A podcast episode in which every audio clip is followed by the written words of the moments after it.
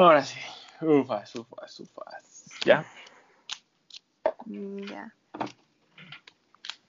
Ya me dio pena otra vez. Eh, Tres, dos, uno.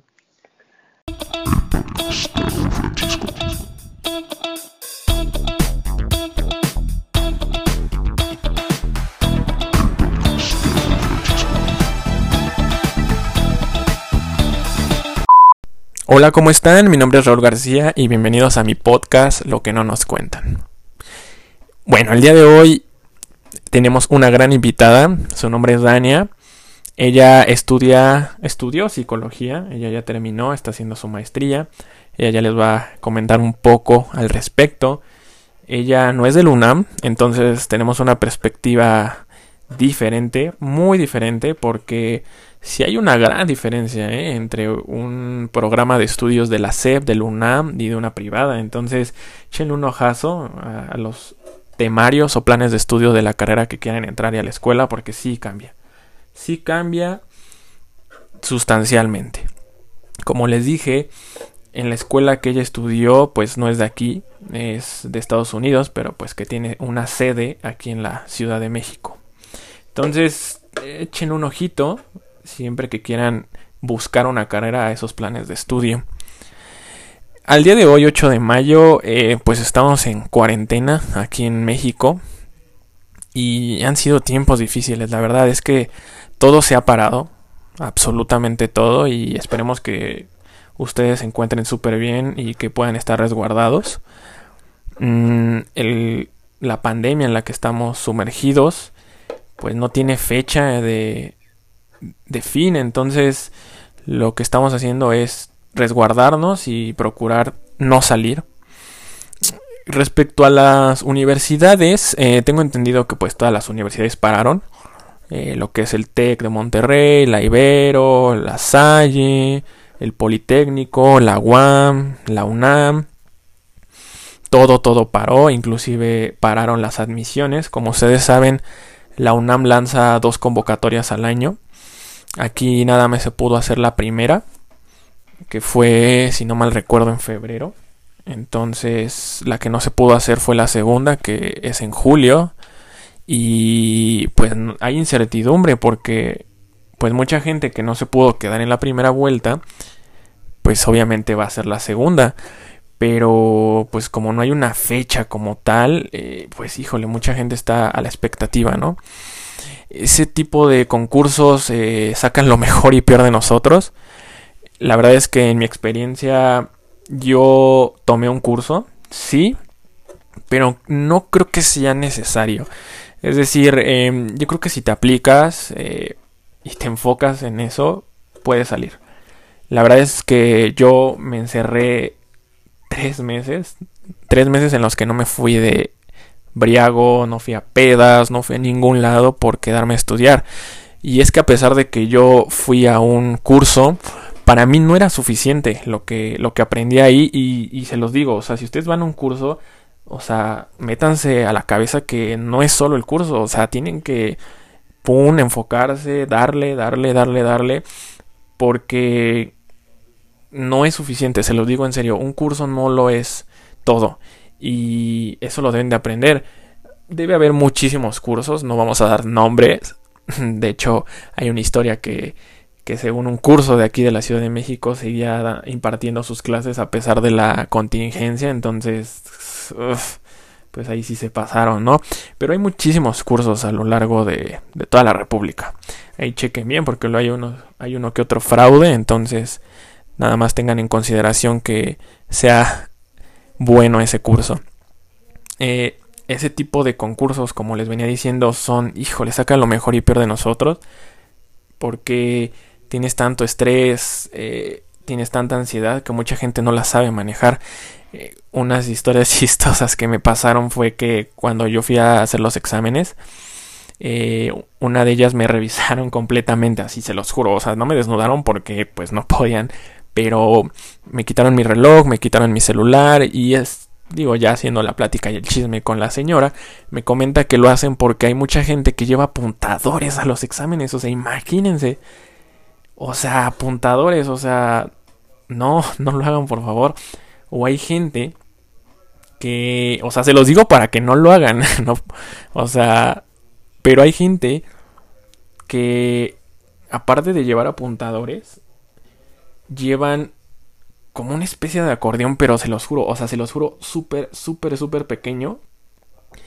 Y me tocó ver a alguien que se lo sacaba de, de ahí abajo, o sea, de sus partes ahí. Entonces, es tanta la presión que llevas que pues la gente hace lo que sea por tener respuestas. Y otra de las cosas que también no voy a mencionar nombres porque pues no nos queremos meter en problemas, es que hay mucha gente, especialmente gente que imparte cursos, que manda a sus trabajadores o amigos, yo que sé, a que hagan el examen para que pasen respuestas. ¿Cómo funciona esto? Bueno, pues muchas veces dicen que si te toca, porque el examen, en específico el de la UNAM, se hace sábado o domingo. Pero si tú lo haces el domingo, dicen que tienes una mayor ventaja porque puedes conseguir respuestas. Y vamos a desmentir esto, sí y no. Si eres una persona muy habilidosa, probablemente puedas conseguirlas. Pero una cosa es conseguirlas y otra que estén bien. Entonces mucho ojo ahí. No les estoy diciendo que lo hagan. Yo creo que la mejor forma es neta, neta estudiando. Porque pues no vas a depender de otros factores.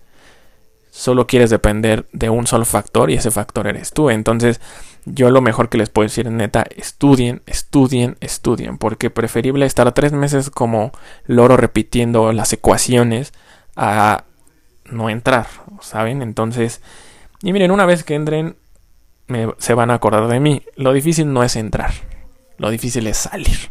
Entonces, porque yo me he topado gente que ahí ya lleva como seis años, siete años, ocho años y no puede salir. Entonces, ahí Ahí échenle ojo, ¿no? Entonces, ya les conté un poco acerca de estas experiencias que tenemos acerca de los cursos. No sé si es la mejor opción, pero si tienen la posibilidad, háganlo. O sea, sí, háganlo. Pero no se confíen.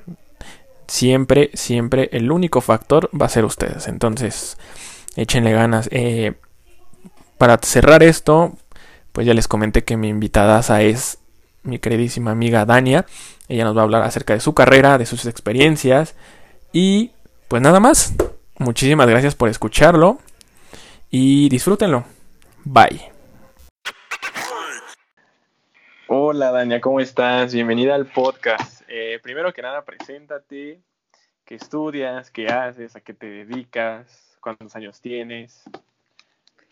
¿Qué onda? Pues estudié psicología exactamente el ciclo escolar pasado terminé la carrera, me gradué y actualmente estudio una maestría en filosofía, cultura y religión. Ok, es demasiado romántico ese nombre. Eh, y, ok, ¿estudiaste en qué universidad? Eh, tengo entendido que estudiaste en el CSH Sur, pero no, no te fuiste a la UNAM. ¿Por qué ese cambio tan radical? Pues e, efectivamente, estudié en una universidad particular. Inicialmente la idea era estudiar en la UNAM, pero fue toda una travesía. Yo quería estudiar medicina, pero mi promedio no me lo permitió, entonces en mi pensar dije, ay, ¿por qué no odontología? Seguro es similar y revisa el plan de estudios y pues sí, algunas materias pero la realidad es muy distinta. Pero nada que ver.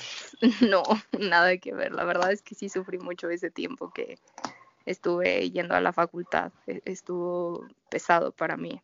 Entonces me abrió un poco los ojos y le tuve que decir a mis papás que, que no era lo que quería.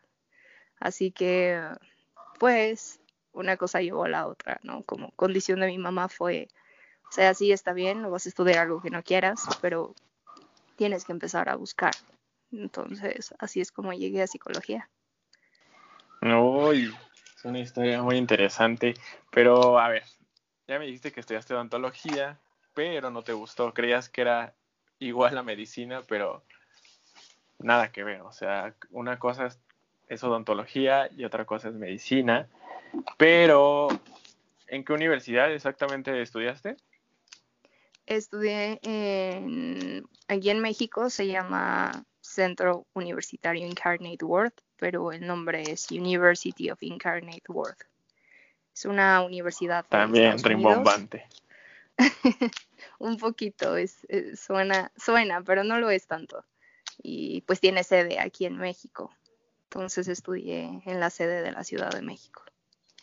Pero ¿por qué ahí? O sea, ¿por qué no fuiste una persona normal y te fuiste a un TEC, La Salle o un Poli? O sea, ¿por qué no fuimos a una universidad que según tengo entendido, eh, pues es de Texas? O sea, y tiene su sede aquí en México. Así es, así es, es de San Antonio, Texas. Y pues justamente en este buscar de universidades, la única diferencia que podríamos decir eh, que, encontré en esta universidad fue que yo podía obtener un título americano. Es decir, que mi plan de estudios estaba dividido en dos, plan CEP, plan Estados Unidos, de psicología. Así que si yo cubría todas las materias de Estados Unidos, las tenían que cubrir en inglés y con otras pruebas que me hacían, eh, yo al final me podría graduar como si hubiera estudiado en una universidad de Estados Unidos. Entonces, tengo una matrícula para poder trabajar allá oficialmente y pues tengo mi título de México. ¿Y eso es mejor o peor? ¿O ¿O, por qué tener una matrícula de, allá? Bueno, es que yo siempre he tenido en, mis planes o en mi panorama estudiar en el extranjero, estudiar y vivir en el extranjero. Así que conforme vas investigando te das cuenta que hay una barrera por el idioma inicialmente. Y vaya, puedes presentar exámenes como un TOEFL para poderte pues certificar y poder estudiar. Pero teniendo un título que te avala que estudiaste en una escuela con un idioma en inglés, te saltas muchísimos pasos, es mucho más fácil, no tienes que validar materias, no tienes que presentar esos exámenes o no tienes que tomar un PREP, que son los cursos previos a iniciar un ciclo, como en maestría o doctorado. Entonces, desde el inicio lo pensé así. Te da una puerta más, ¿no? Para ir a, sí. allá. La verdad es que sí. Ajá, ya no te piden ciertos requisitos como el idioma y así. Pero fíjate que me llamó la atención porque eh, tuve que hacer mi tarea en esta universidad y aparte que descubrí que es, bueno, no es de aquí, que es de Texas, me llamó la atención que su logo, y es, real, y es real esto, su logo es una iglesia. Su logo, si ustedes googlean su página, su logo es una iglesia. Entonces, eso quiere decir que la escuela es católica, ¿no? O, te inculca la religión. Eh, ¿Estoy en pues eso correcto o no? Porque. Ah, ajá. Porque otro dato curioso, ¿no? De esa escuela. Me pareció muy interesante esa escuela porque hay una sección que dice valores y dice que sus valores son la fe, la verdad y bueno, hay otros tres, pero me llamó mucho la atención ese de la fe. Creo que hoy en día hay, eh, es, no sé cómo verlo, ¿sabes? Es decir, hay muchas universidades o no que, que, lo inculquen. O sea, ¿qué pasa ahí con la tuya? Bueno, siendo muy honesta, no es como que yo tuviera catecismo, ¿no? En mis clases o algo por O sea, no tenías tus misas. No, no, no. Sí las hay, pero no son obligatorias. O sea, yo puedo asistir o no. Es, es una. Es, es, laica en su forma de enseñar. No, no mezclan como cuestiones bíblicas o ni mucho menos en mis clases diarias. No tiene nada que ver. Sin embargo, no sé, en Semana Santa se hacen sus misas en la universidad y pues es opcional si quieres asistir o no. Entonces, lo que sí es que el rector de la universidad pues es un sacerdote, eso sí. Y así es, así es. Pero... Eso es nuevo. y tú el padre dando clases, ¿no? ¿Hay eh, clases? O sea, esta es una duda seria. ¿Hay clases de religión o algo así por el estilo en tu universidad?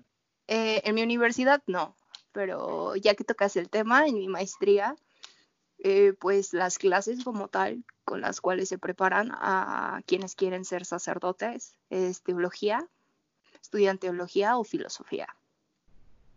Es como Neta, esa o sea, preparación. o sea, lo separan. Sí, sí, o- sí. Hay ajá. una preparación en específico, pero la base esencial que se estudia para poderte pues, preparar para ser un sacerdote es la teología.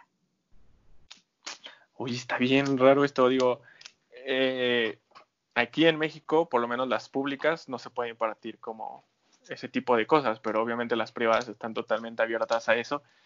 Pero yo no sabía que, pues, es, es muy raro, ¿no? Ver un, un rector que sea sacerdote. Sí, es, es- sí, es algo curioso. Cuando fue mi graduación, eh, vino el rector de la Universidad de San Antonio. Hubo Él es misa que también. entregó. Este, sí, hubo misa. Esa sí me la tuve que echar, no había de otra. Y pues sí, viene vestido como tal, viene con su traje, pero es evidente que es un sacerdote. No puede ser, es muy chistoso esto, no, no creí que esto pasara todavía en pleno siglo XXI. Pues yo creo que no, no sé si es, o sea, yo no le veo. Vaya, Digo, es me es- Es muy respetable, es muy respetable, ¿no? Quien cree o no en eso, pero, pero pues sí, es, es, es, diferente, es diferente. Sí, es totalmente diferente. Oye, pero también me, me llamó mucho la atención, y esto no sé si lo sepas tú. Si tú entras a su página, me dice que su mascota es un loro, porque es un loro, es un loro No, rojo. no es un, no es un loro, son los cardenales, los cardenales de San ¿Qué? Antonio, Texas. Entonces, Ese es un loro, a mí no me mienten, o sea, es un pájaro ahí rojo. en nuevo los cardenales son rojos con negro. El- la mascota oficial, pues eso es muy propio de, sobre todo las universidades este, en Estados Unidos, tienen una mascota que los representa en torneos eh, de deportes. Entonces, eh, los cardenales son los que representan a la universidad. Entonces, en su liga también de fútbol americano, baloncesto, es el cardenal. ¿Qué? ¿Qué? ¿Qué? Ok, sí, sí, sí, sí. Esto es muy, muy diferente.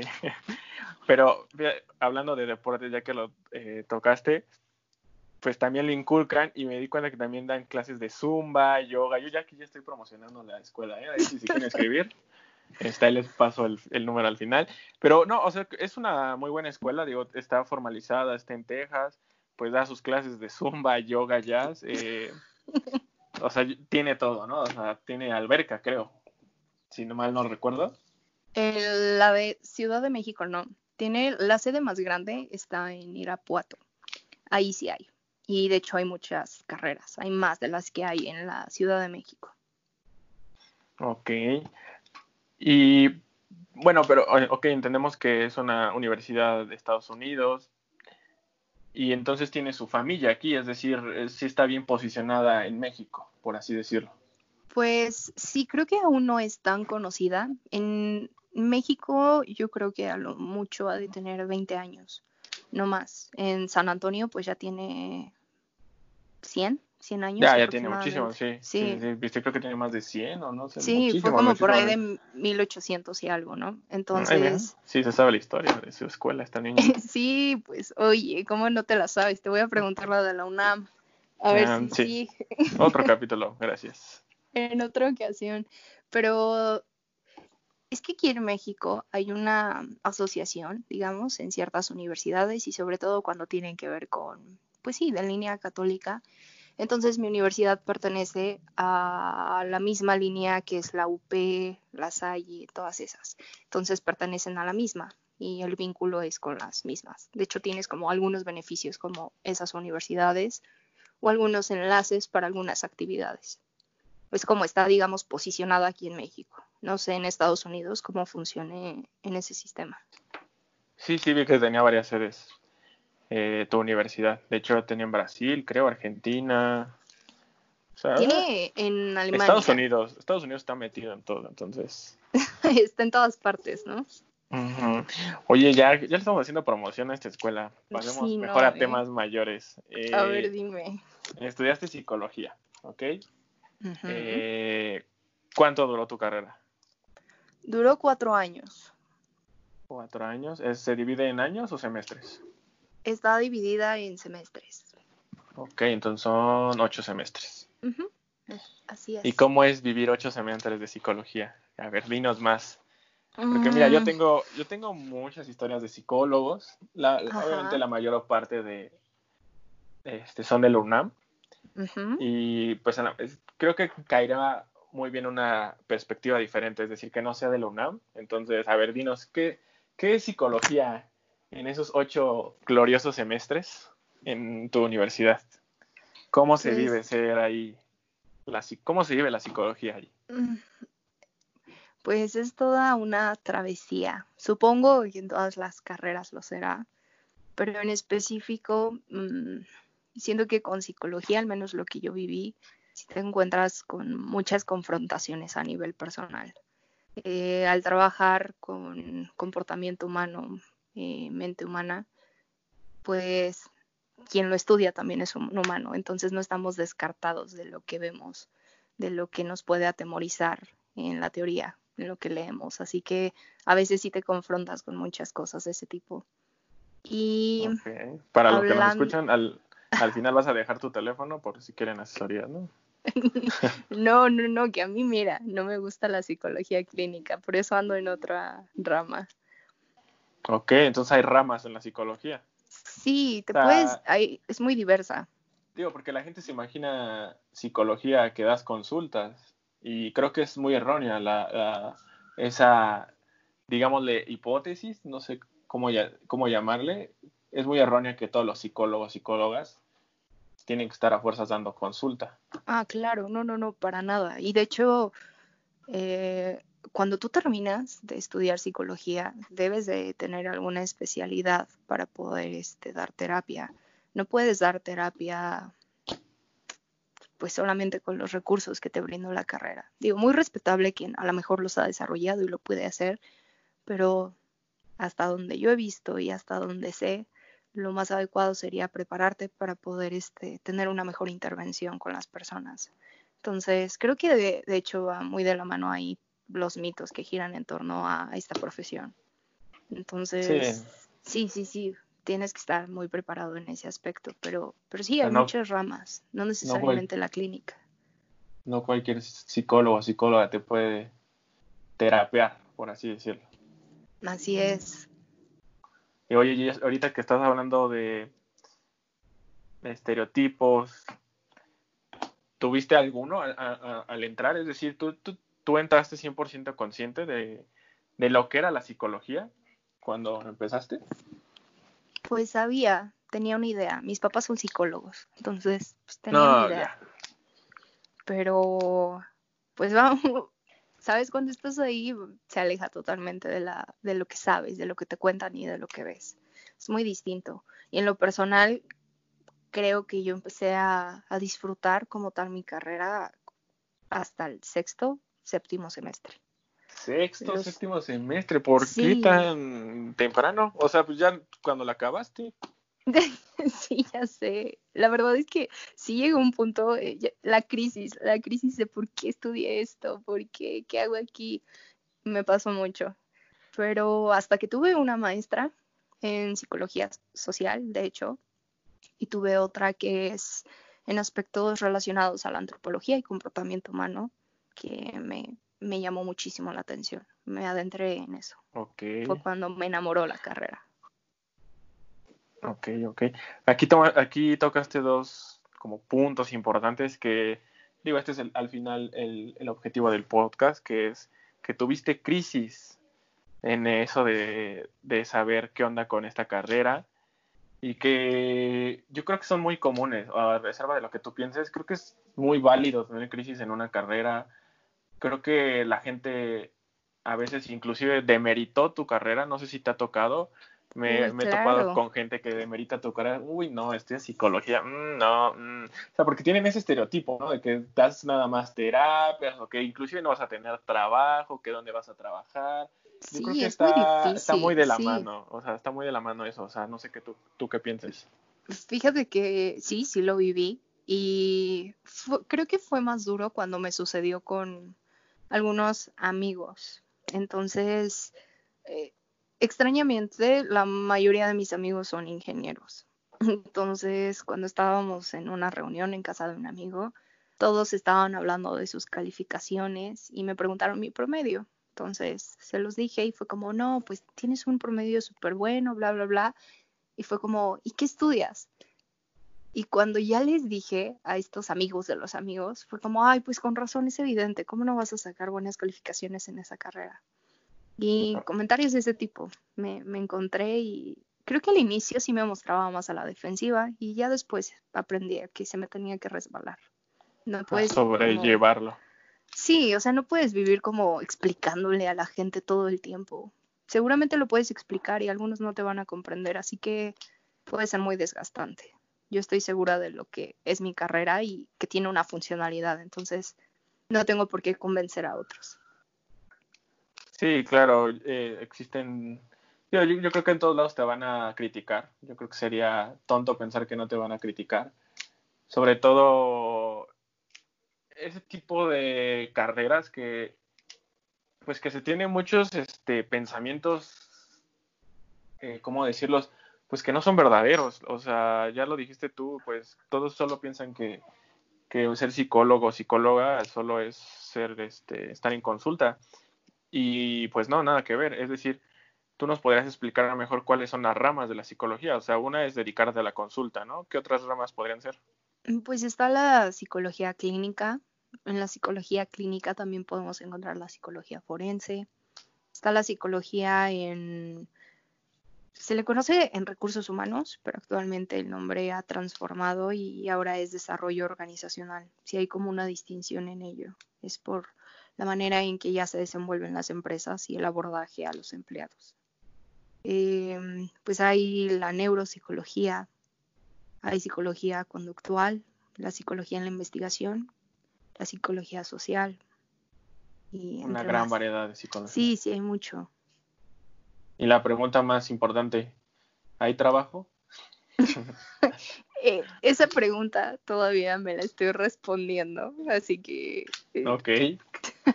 yo creo que sí, sí hay.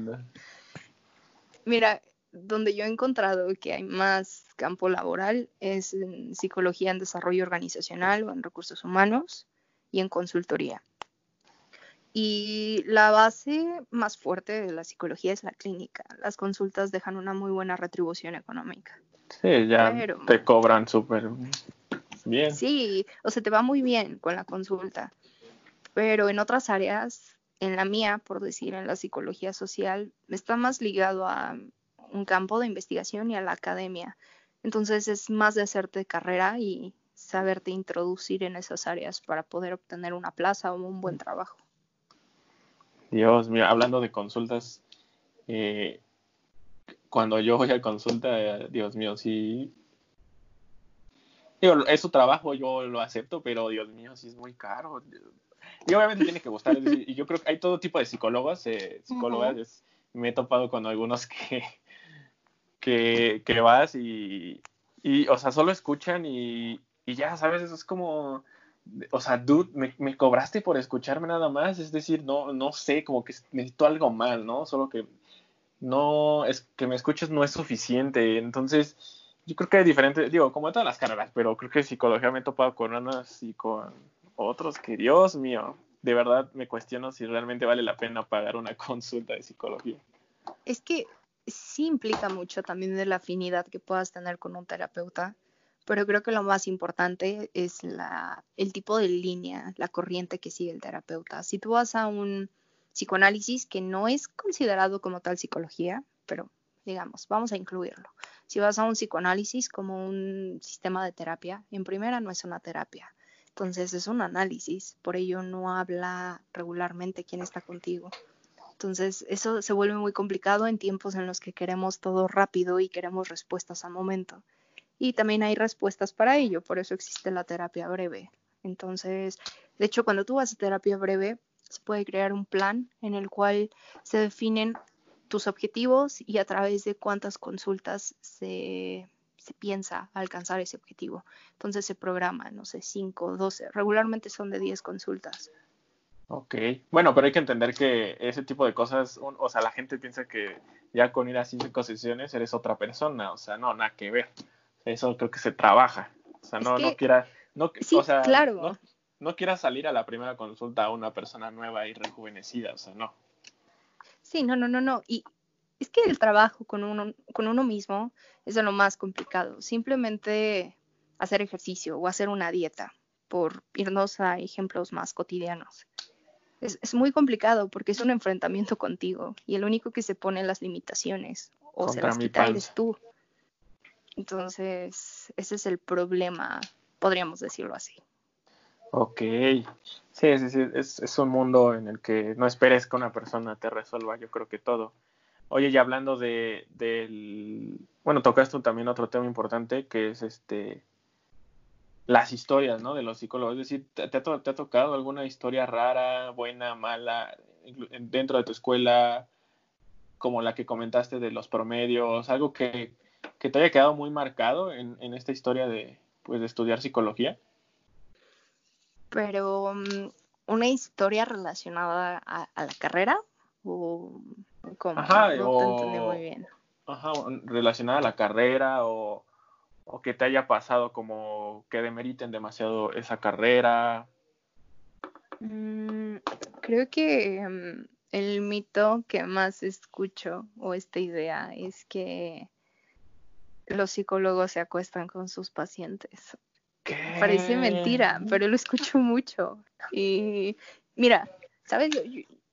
seguramente puede haber pasado como en muchas profesiones, pero pues no es un hecho, no es así. Y sí se, o sea, yo escucho mucho ese tipo de preguntas. O a mí lo que más me ha pasado es que cuando voy a una fiesta, gente que no conozco y pues ya te estás conociendo, ¿no? ¿Y qué estudiaste? Dices que estudiaste piensan que les puedo leer el futuro como si les pudiera dar una carta de presentación de quiénes son ellos. Entonces, eso, eso es muy complicado porque así no funciona. Te lo juro que no falta para que hagan eso. Ok, Esas son real. las cosas. Historia real, cuando yo te conocí pensé que ibas a saber todo eso con mi actuar, o sea, porque creo que eso, esa idea, esa, esa idea la tiene mucho la gente que, que, que cuando estás con un psicólogo te puede leer cuando mientes, te puede leer cuando estás diciendo una verdad o cuando no. Eso es muy creo, común, creo. Yo creo que sí existen eh, habilidades que se desarrollan a lo largo de la carrera, porque son parte de la carrera y parte de tu profesión. Sí debes de saberlo. Pero no es como que yo vaya por la vida intentando analizar a la gente o, o saber si me mienten o no. Creo que sería muy desgastante. Ok, tip para los que salen con una psicóloga o psicólogo, aguas, que los están leyendo. Así que ahí tengan cuidado. Nada, así se dice súper. Eso me ha tocado mucho, que creen que los estás leyendo a cada momento. Sí, no, la, la verdad es que no. Además no sería muy ético. Por una regla de, en la psicología, eh, cuando yo estuve aprendiendo a aplicar pruebas, eh, una de las normas era que no podías aplicarle a familiares o a parejas, nadie cercano, con quien tuvieras vínculos afectivos muy fuertes. Porque pues salen cosas, todos tenemos nuestras cosas. Entonces nada más nos da para estar pensando. No, claro, todos tenemos nuestra caja negra, entonces sería muy, sí. muy poco, sería inseguro salir y decir que tú me estás leyendo, entonces no, dejémoslo ahí. Sí, sí, sí. Ok, y hablando ya más específico en tu carrera, por ejemplo, ¿qué, qué tipo de materias llevas? Es decir, a lo largo, ¿cuáles podrías decir que te gustaron más, que no te gustaron? ¿Qué, qué hay ahí? ¿Es muy diferente el plan de estudios a, de SEB al de, al de Estados Unidos? Sí, sí es distinto. Una característica del plan de Estados Unidos es que tienes que tomar materias de cultura general, se les llaman así. Entonces, yo llevé cálculo, llevé investigación científica, llevé religión, religiones del mundo, llevé filosofía y mm, literatura. Entonces, seguro se me está escapando otra por ahí. Pero esas materias son base. De hecho, los que estudiaban actuaría también las llevaban. Todos en la universidad las llevamos. Entonces, esas materias de cultura general yo podría decir que son una de las diferencias existentes en un plan de estudios de México y otro de Estados Unidos. Y específico en psicología, en México podemos llevar clases justamente para poder aplicar pruebas psicométricas, pruebas proyectivas. Eso en Estados Unidos no es posible. Tienes que estar graduado de la carrera de psicología y eso es una especialidad. Entonces, hay materias que yo cursé que no estaban, digamos, permitidas en Estados Unidos, pero pues en México sí. Para acabar de rematar, ¿crees que es más completo el de Estados Unidos o el de México? Mm, pues son muy distintos. Eh, el Estados Unidos, al menos el que yo llevé, tal vez es distinto en otras universidades, pero va más enfocado a un aspecto humanístico. Entonces, de, hecho, el título de Estados Unidos sale como Psychology in Arts. Entonces, es como el arte de psicología o psicología de las artes, digamos. Y pues en México es psicología pura. Entonces e, es muy complicado como decir si uno es mejor o, el otro. Lo que sí es que se complementan muy bien. Hay cosas que no hubiera podido aprender si no hubiera tenido uno o el otro plan. Ok. Entonces para acabar de espantar a los que nos escuchan, si yo, Raúl, quiero estudiar psicología, ¿qué me recomiendas hacer o dónde estudiarlo? Porque, digo, aquí en, México pues existen alternativas como lo es la UNAM, la UAM, eh, las privadas como la Salle, Ibero, bueno, no sé si en Ibero esté, sí, sí, pero el, el, TEC, eh, la tuya y otras privadas, me supongo. Entonces, ¿qué, qué, qué consejo me podrás dar a mí, Raúl, si yo quiero estudiar psicología? Digo, aparte de que aguante vara porque te van a estar criticando a cada rato, ¿no? Y van a querer que les des consultas gratis. Pues te voy a dar la respuesta más general porque no tengo una en específico. La realidad es que cuando yo estuve en esta búsqueda de en qué universidad hacerlo, sí cambia mucho. Mm, yo a grandes rasgos lo que pude ver en la UNAM es que tenía un enfoque más como conductual digamos. Tal vez estoy equivocada, pero al menos esa fue mi percepción en el inicio. Te están escuchando los del UNAM, ¿eh? Aguas. Seguramente, por eso digo, no lo sé. Me retracto desde un inicio. No, no es ninguna crítica, ni mucho menos. Última noticia, Dania dijo que los del UNAM en exclusiva, no son buenos. no, no, no, para nada, para nada. Es un enfoque, creo, más encaminado a investigación o creación de programas, cuestiones de ese tipo. Y lo que vi en su momento en el TEC es que tiene dos áreas. El TEC tiene dos carreras en psicología, una que es psicología general y una psicología en desarrollo organizacional. Entonces, toda, absolutamente toda tu carrera va enfocada a empresas, a recurso humano. Entonces, me gustaría dar una muy buena respuesta y decir como el toque mágico de esto, pero no lo sé. Creo que tiene que ver mucho de lo que quieras de si es que ya tienes una idea hacia dónde te quieres enfocar. Mi escuela era muy clínica. Entonces, no lo sé. Lo que es una realidad es que, y creo que todos estamos de acuerdo en eso, que psicología no se enfoca solo en consultas, ¿sabes?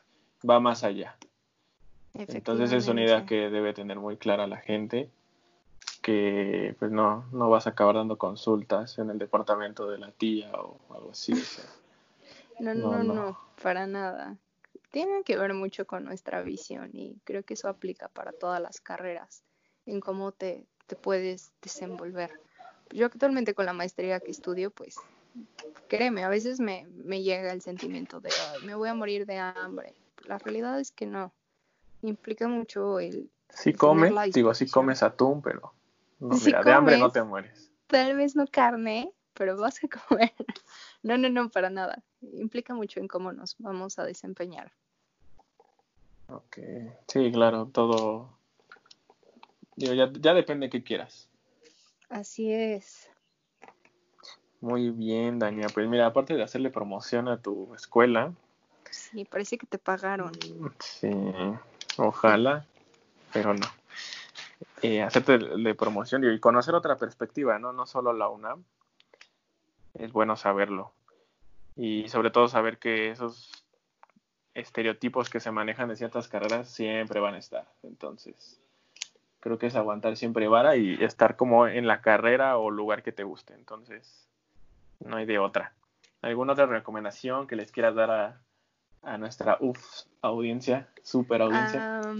Pues nada, amigues, que si tienen duda de lo que estudien, pues sí piénsenlo.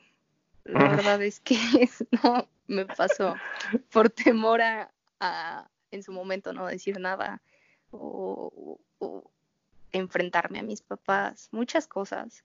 Eh, pensé en quedarme en esa carrera y no, creo que no habría sido feliz o lo habría sufrido muchísimo, se habría hecho muy pesado. Entonces, pues está bien equivocarse. Es lo único que podría decir, que, que me dejó muy ah, marcada en esto. Ok. Y si nos quiere hacer promoción la escuela, pues porfas, ¿no? También, yo les aviso con mucho gusto. Muy bien, Daña, muchas gracias por tu participación. No hay de qué, todo un gusto.